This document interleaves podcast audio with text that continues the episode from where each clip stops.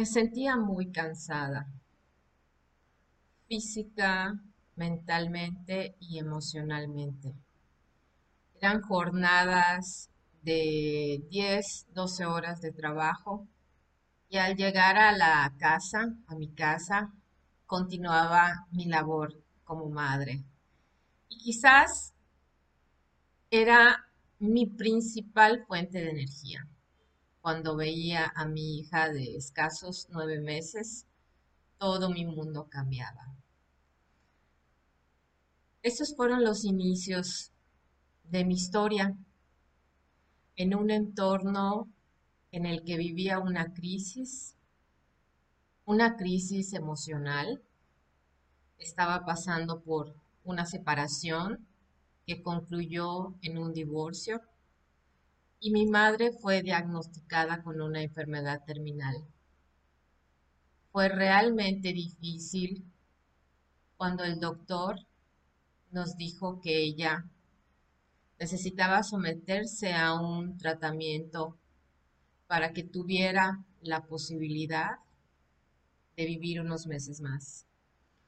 Y esa noticia tan fuerte, tan dolorosa en ese momento, estaba acompañada de otras situaciones personales que estaba yo viviendo relacionados con, con mi pareja. Y además, la cuestión del trabajo, la cuestión de encontrar fuentes de ingresos que me permitieran eh, sostener a mi hija, puesto que pasaba yo por, por una separación y en aquel momento había muchas cosas que aún no lograba gestionar de la mejor manera. Definitivamente estos momentos en los que no encontraba una solución, fue que empecé a hacerme muchas preguntas. Muy pocas, muy pocas respuestas lograba tener acerca de mi propia formación alrededor de los últimos años en cuanto a los temas que yo había estudiado. Yo soy contadora de profesión. En aquel momento tenía yo una maestría en administración, alta dirección y finanzas y había estado preparándome con muchos aspectos técnicos relacionados con mi perfil profesional. Y sabía hacer muchas cosas muy complejas como cálculos de impuestos, interés, interés en el tiempo y, y no sabía cómo resolver mi situación emocional. Eran muchas noches en las que lloraba, lloraba a solas después de que mi hija estaba dormida. Y en aquel momento me hacía tantas preguntas desde el por qué mi mamá enfermó, desde el ahora en adelante estaré preparada para educar a mi hija por mí misma y muchas preguntas que me hacía en ese momento específico. Y era tal mi deseo de encontrar respuestas que empecé a leer, a leer mucho sobre temas que estaban relacionadas con las emociones. Y recuerdo perfectamente que el primer libro que leí fue el libro maravilloso de Louis Hay, el de cómo sanar tu vida sentía mucho dolor, mucho sufrimiento por no entender cuál era el motivo de las situaciones que estaba viviendo. No entendía que detrás de una situación siempre hay un para qué. Y en aquel momento los libros se convirtieron en mis maestros. Aún en esos momentos tan difíciles, me resultaba complicado expresar a mi familia, a mis hermanas, todo el, miedo que yo tenía dentro, el, los prejuicios que yo tenía respecto a ser una mujer divorciada o a criar una hija sola, puesto que así me consideraba en aquel entonces. Y muchas emociones y muchos pensamientos que yo tenía, siempre los mantuve en, en mi silencio, Entonces, eh, esos mismos pensamientos que estaban contenidos, esas mismas emociones contenidas, por supuesto que, que eran muy, muy difíciles de gestionar. A los meses de la noticia de que mi mamá tenía una enfermedad, a los 12 meses ella falleció. Y al momento en el que ella falleció, entendí que la vida es frágil y que yo deseaba aprender a vivirla de una manera totalmente distinta. Empecé mi búsqueda de cómo las emociones afectaban nuestra salud física, puesto que después de que mi mamá falleció, en mi entorno cercano, muchas personas empezaron a manifestar signos de enfermedad que eran importantes atender.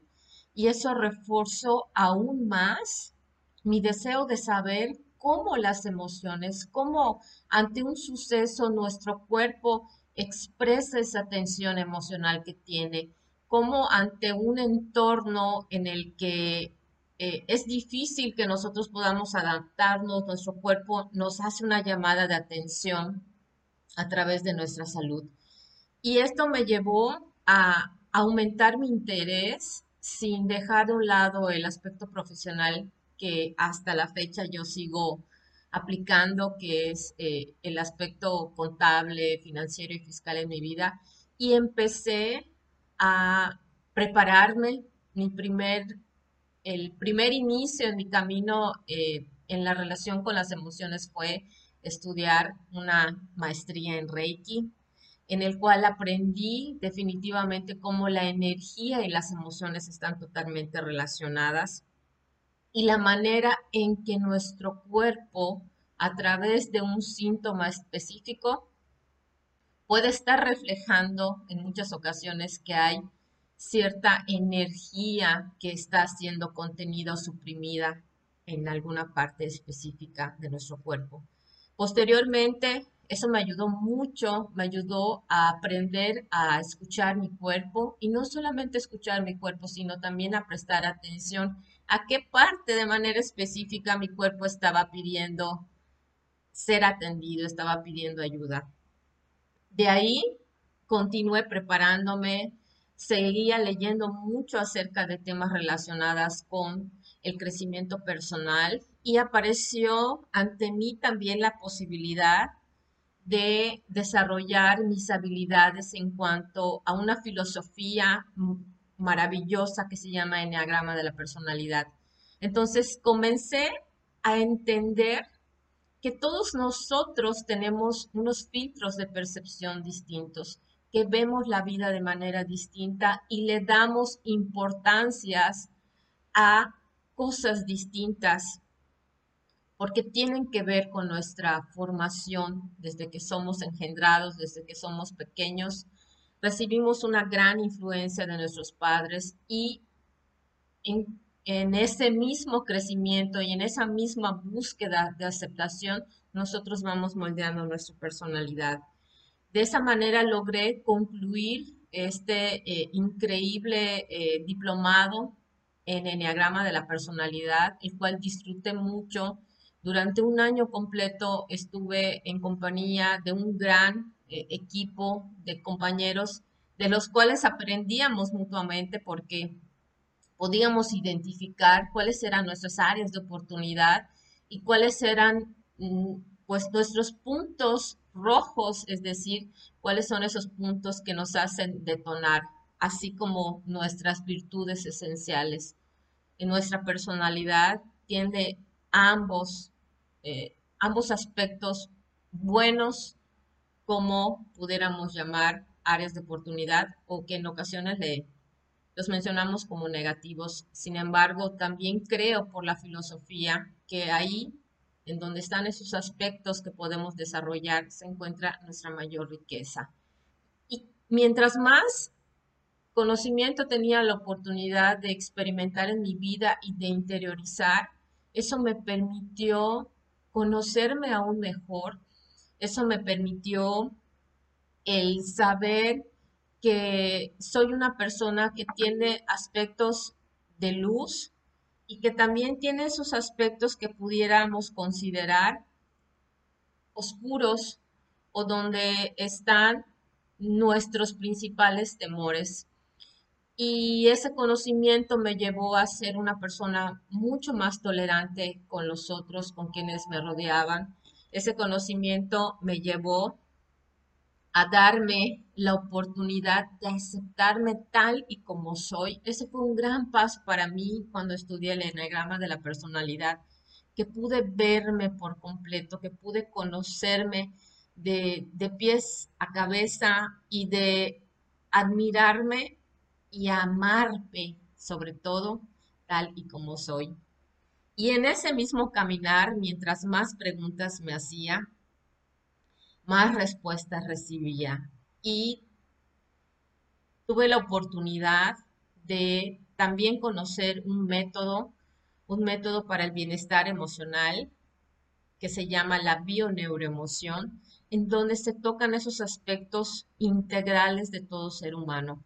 Somos, eh, somos seres sociales y en ese mismo entorno en el que nos encontramos unos con otros, tenemos la posibilidad de entablar mejores relaciones, así como también mejorar nuestro bienestar físico, mental y emocional.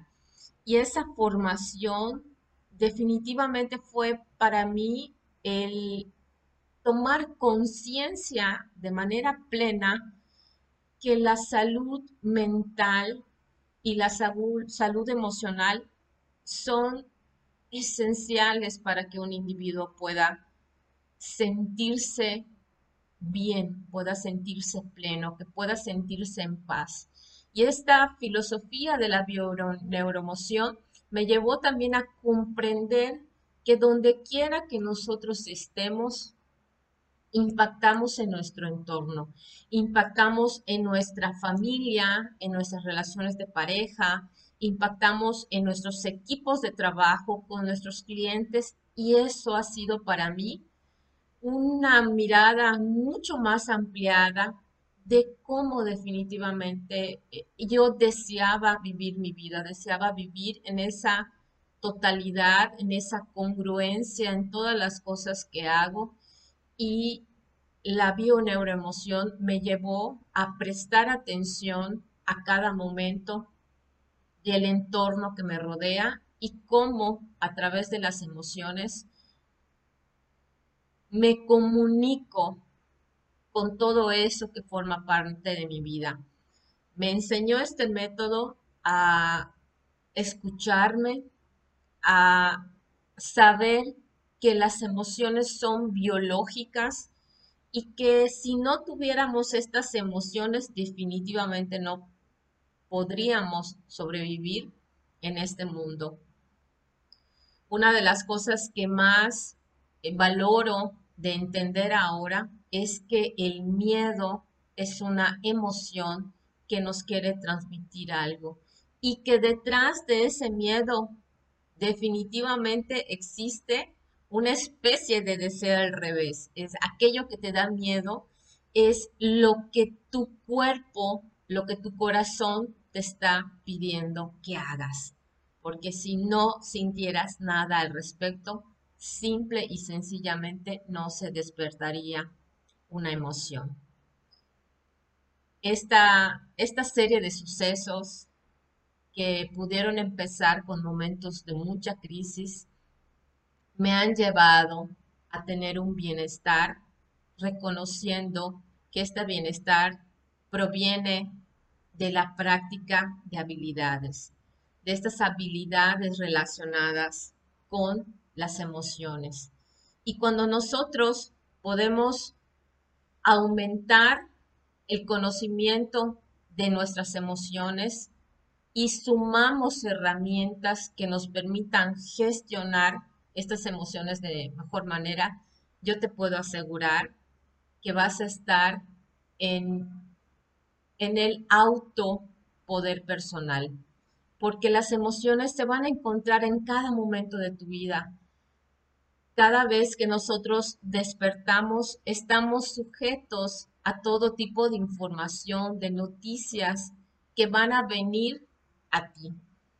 Y quizás haya cosas que definitivamente no vas a poder cambiar.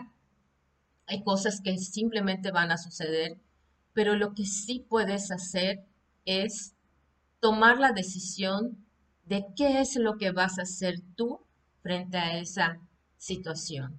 El poder ahora lo tienes tú. El poder ahora lo tengo yo. Yo te animo a seguir aprendiendo acerca de la inteligencia emocional. A aumentes tus habilidades de inteligencia emocional y las pongas en práctica en cada situación de tu vida, ante cada momento en el que una emoción se presente como un reto. Me despido de ti mi nombre es Yamilia Argüelles y quiero recordarte que la inteligencia emocional es un hábito, que la inteligencia emocional es la capacidad de reconocer tus emociones, de reconocer las emociones de otros y usarlas a tu favor. Te mando un fuerte abrazo. Nos escuchamos pronto.